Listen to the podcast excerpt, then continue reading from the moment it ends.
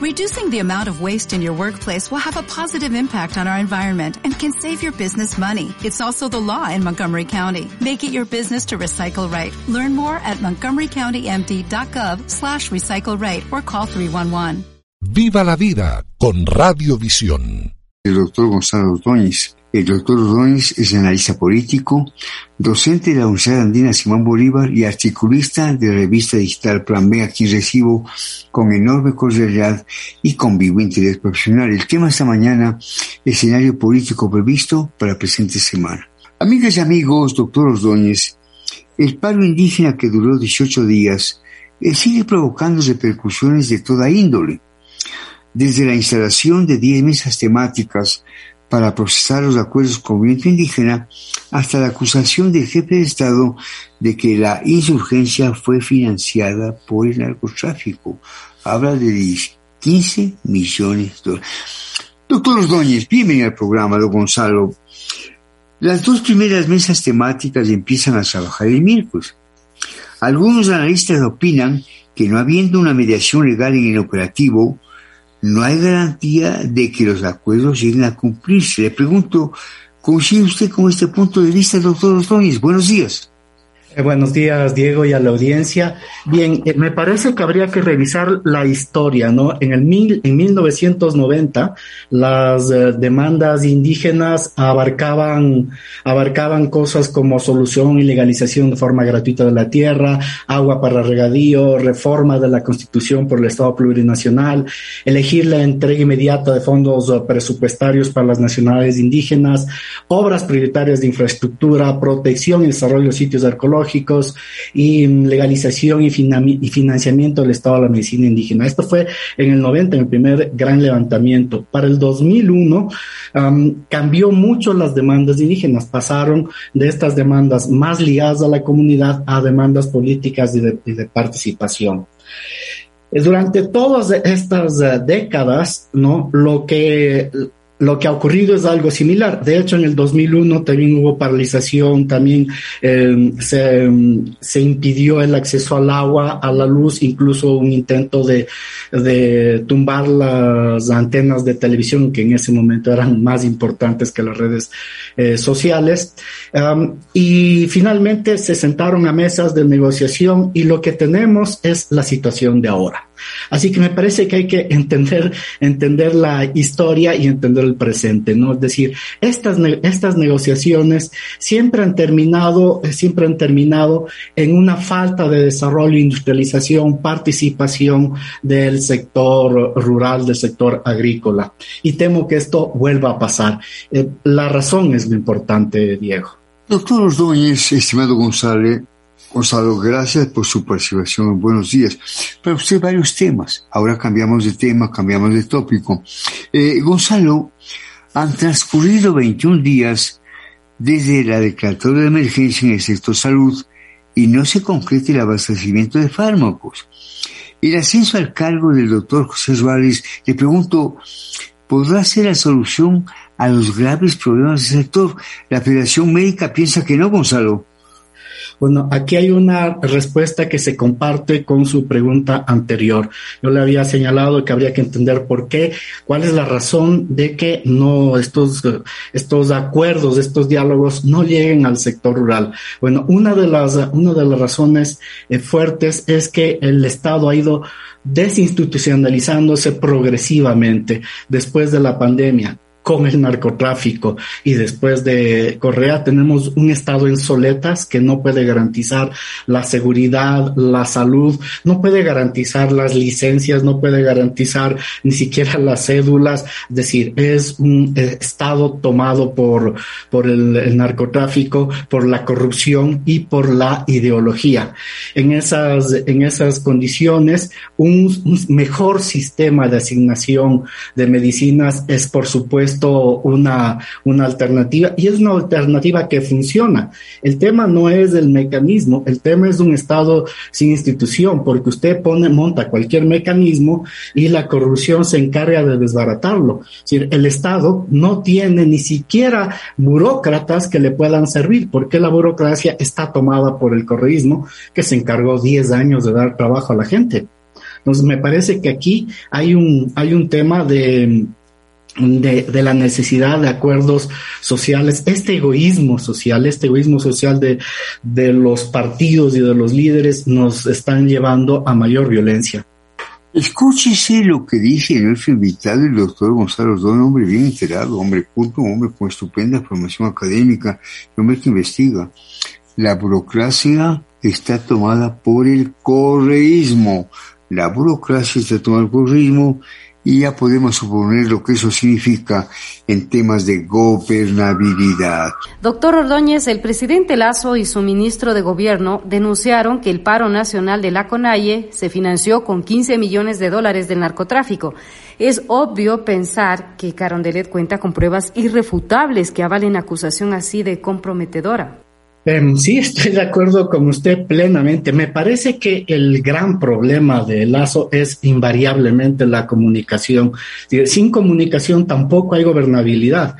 Una afirmación como esa de Lazo debería ser primero más específica, es decir, hay financiamiento de tal manera, en tales recursos, en tales circunstancias, ¿no? O sea, eh, efectivamente. Y hay pruebas, o al menos hay investigaciones periodísticas que uh, están mostrando uh, mucho de esto, ¿no? Tenemos el tema San Antonio y los comentarios que, mm, que ha hecho el coronel Pazmiño sobre todos estos grupos, esta, estos grupos criminales organizados por organizados militarmente. Entonces, efectivamente, existe algo de eso.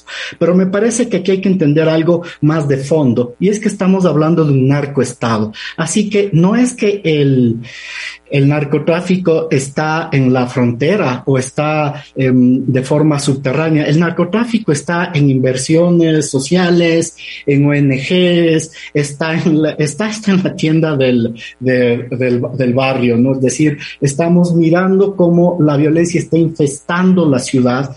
Eh, la falta de presencia del Estado es visible justamente porque es un Estado en, en vacío, en declive.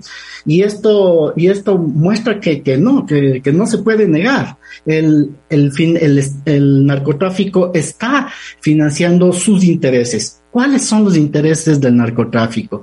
Fundamentalmente que no exista un gobierno institucional democrático. Es, es, así de sencillo, ¿no? Necesita un Estado corrupto, un Estado populista, un Estado al estilo correísta, ¿no? Es decir, totalitario, abusivo, que, le, que con el que pueda transar y con el que pueda funcionar. Penosamente, aunque no exista financiamiento directo hacia el movimiento indígena, y de hecho, eh, de hecho, una buena parte del movimiento es financiado eh, por por la propia gente, ¿no? Yo conozco una familia que donó cuatro chanchos para, para Quito, entonces eso también es un poco exagerado. Pero lo que sí podemos decir penosamente es que existen confluencia de intereses, ¿no? Al, al correísmo y al narcotráfico no les interesa un Estado democrático. Les interesa un estado tribal donde los caciques y la violencia pueda predominar sobre la institucionalización. Así que me parece que eso es el tema de fondo. Gonzalo, lo escuchamos con vivo interés y déjenme decir a propósito de esa intervención suya que una fue la actitud del correísmo del gobierno colonialista frente al narcotráfico y otra la actitud del gobierno de Lazo frente al narcotráfico. Esto es evidente. Hay allí diferencias abismales. Y en un editorial del universo de la fecha se dice poner los puntos sobre las IES. La expresión coloquial que titula este escrito se utiliza para llamar a aclarar o especificar una cosa para evitar que haya interpretaciones erradas. El presidente Guillermo Lazo ha señalado que con 15 millones de dólares el narcotráfico financió el paro nacional que generó alrededor de mil millones de pérdidas desabastecimientos, bienes destruidos, heridos, muertos, contaminación del agua para consumo humano y demás. Pues en este asunto hay que poner los puntos sobre las sillas y el señor presidente Lazo tiene que demostrar por qué afirma lo que afirma que el paro de la CONAIE fue financiado con 15 millones de dólares. Por lo demás, la Confederación, la, la CONAIE respondió a las acusaciones del mandatario con un comunicado en el que se las califica de absurdas y advierte que esa narrativa pone en riesgo y sabotea el proceso finalizado el 7 de junio para los próximos 90 días. Sobre ese tema también ya algo dijo el programa al comienzo de nuestra jornada. Gonzalo, Leonidas Diza denunció intervenciones telefónicas y amenazas de muerte por parte de agentes policiales antes del inicio del paro. Le pregunto, ¿son creíbles estas afirmaciones? ¿Qué pruebas en tal sentido puede aprobar llegado el momento, Gonzalo? Bueno, es como, em, como usted acaba de, señalar que se deben aportar pruebas, ¿no? Yo creo que un líder indígena o eh, del peso de Leonidas Isa, deberíamos, deberíamos asumir que su denuncia tiene alguna, alguna fuente, ¿no? No podríamos negarla así como así, pero deberíamos uh, pedir lo mismo que se le pide a Lazo, ¿no? Sí, pruebas, pruebas, no pueden, no, no puede condicionar el, el diálogo a que, el, a que el presidente diga o no diga lo que él quiere decir, ni que la sociedad diga lo que diga, lo que él quiere escuchar. Es decir, aquí la clave para una buena negociación es lo que usted acaba de decir. Se debe hablar en función de datos, en función de eh, hechos concretos, porque los pedidos, los, los 10 puntos pedidos son excesivamente generales y de hecho creo que poco benefician en el fondo al movimiento indígena, ¿no? Doctor Ordóñez, estimado Gonzalo, frente a lo que estamos comentando, no podemos quedarnos en las meras palabras. El presidente Lazo tiene un compromiso frente a su acusación. El señor Isa también tiene un grave compromiso frente a lo que sostiene. Ya basta de tantas palabras, hechos concretos y especificaciones absolutamente claras. Estamos dialogando con el doctor Gonzalo Ortóñez. Él es analista político, docente de la Andina Simón Bolívar y articulista de la revista digital Plan Bendecir, un hombre con estupenda formación académica, nos faltaba más. Nueva pregunta de doña Michelle. Michelle. Doctor Ordóñez, el presidente Lazo objetó parcialmente la ley de uso legítimo de la fuerza. ¿En dicho texto se criminaliza la protesta social como sostienen algunos dirigentes indígenas? Es una pregunta muy complicada, muy difícil. Um, me parece que hay, elementos, eh, elementos que podrían que podrían entenderse de esa manera. Me parece que aquí la clave para discutir este, este tema es de nuevo la falta de institucionalización del Estado. Si es un Estado que no es democrático, que no tiene los instrumentos para eh, la gobernabilidad, em, eh, es un Estado en duda, ¿no? Porque puede, si cambia, si cambia un, a un gobierno populista va a usar, va a usar esa norma eh, justamente para criminalizar la propuesta. El punto es que siempre se puede criminalizar la protesta como sin ley. El tema es que exista un Estado y un gobernante democrático.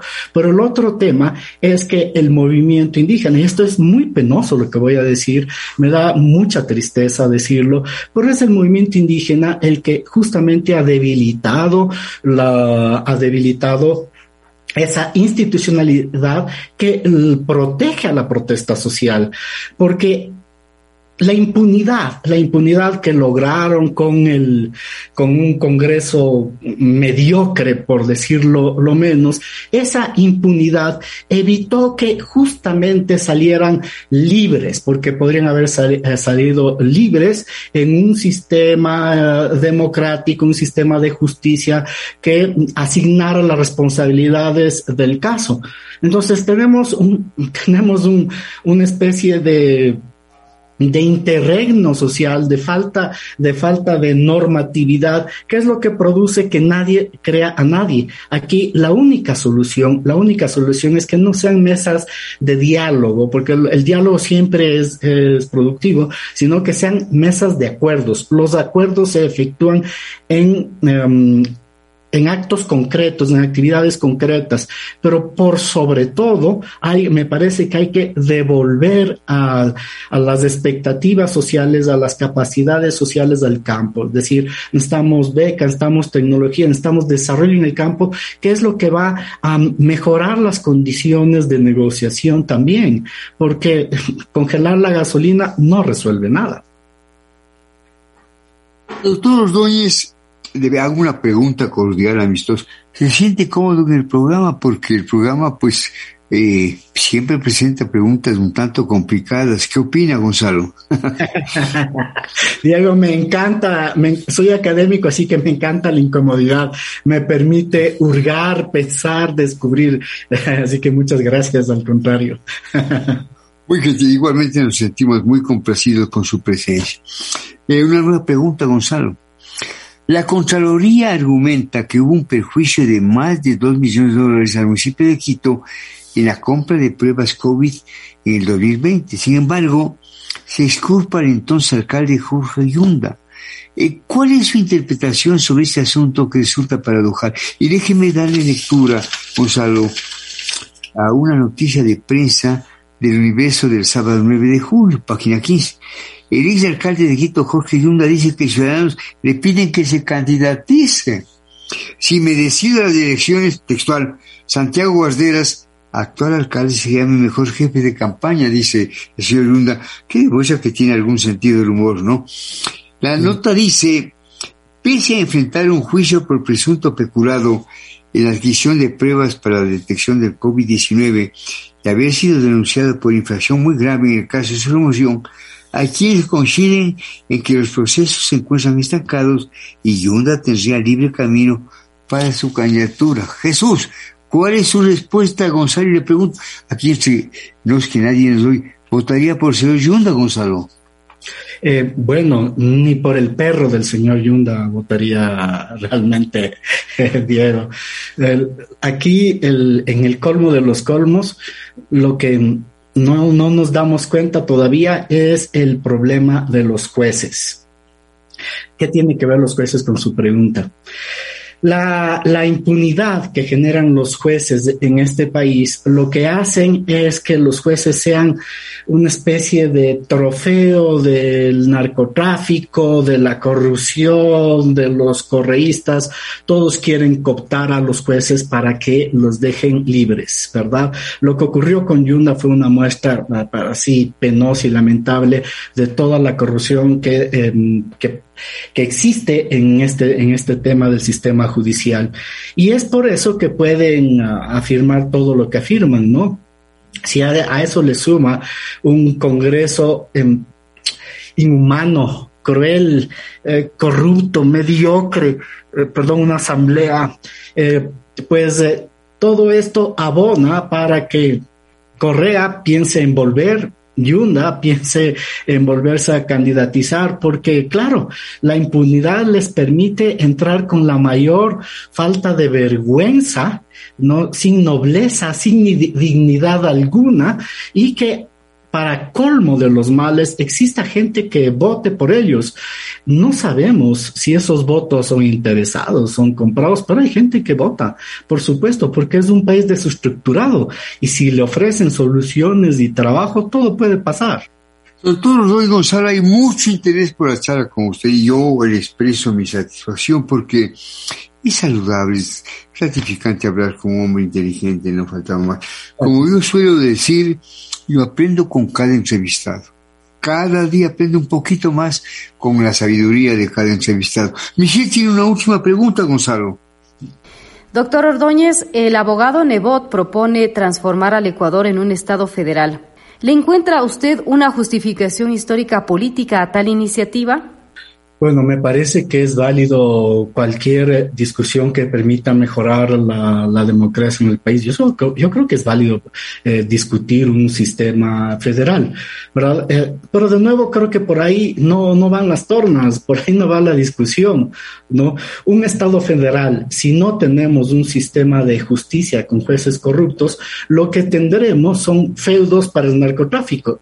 Es igual que el permiso de armas. ¿Usted cree que el permiso para portar armas y usar las armas que se dé a la ciudadanía va a terminar en manos de la ciudadanía? No, pues, o sea, quienes van a tener permisos legales de portar armas es el narcotráfico. Igual que si usted tiene un Estado federal, tendremos el Estado federal de los choneros, del Estado federal, perdón, el, el, sistema federal de los lagartos. O sea, tendremos, tendremos algo así. Me parece que no tiene sentido una discusión de esa naturaleza si primero no nos ponemos todos en la mesa y hacemos una tregua emocional. ¿Por qué digo que es una tregua emocional?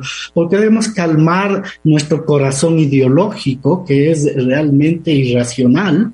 No debemos calmar estas posiciones que tenemos a favor, en contra del Lazo, a favor, en contra de la Unidas ISA, y tenemos que acordar cosas urgentes o simplemente vamos a seguir eh, eh, muertos en las, en las calles, vamos a seguir víctimas de sicarios, eh, a veces por omisión, porque la bala, la bala se cruzó están muriendo niños, tenemos una juventud que está entregándose a las drogas, pero no tiene trabajo, no tiene becas, no tiene cómo estudiar.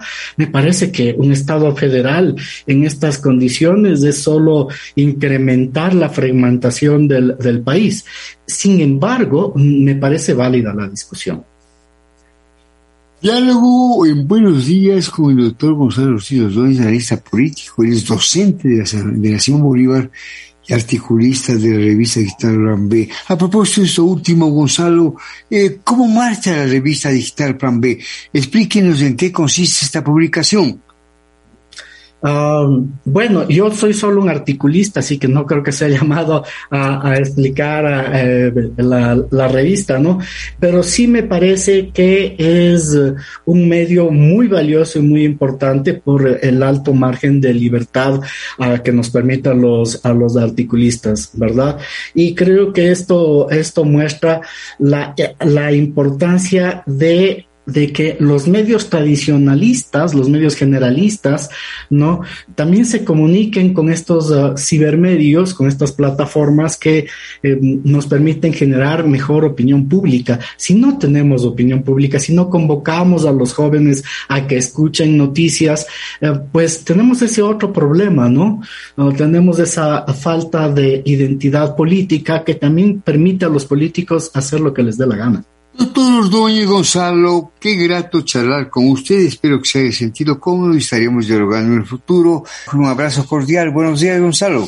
Igualmente, Diego, muchas gracias. Un abrazo. Viva la vida con Radiovisión.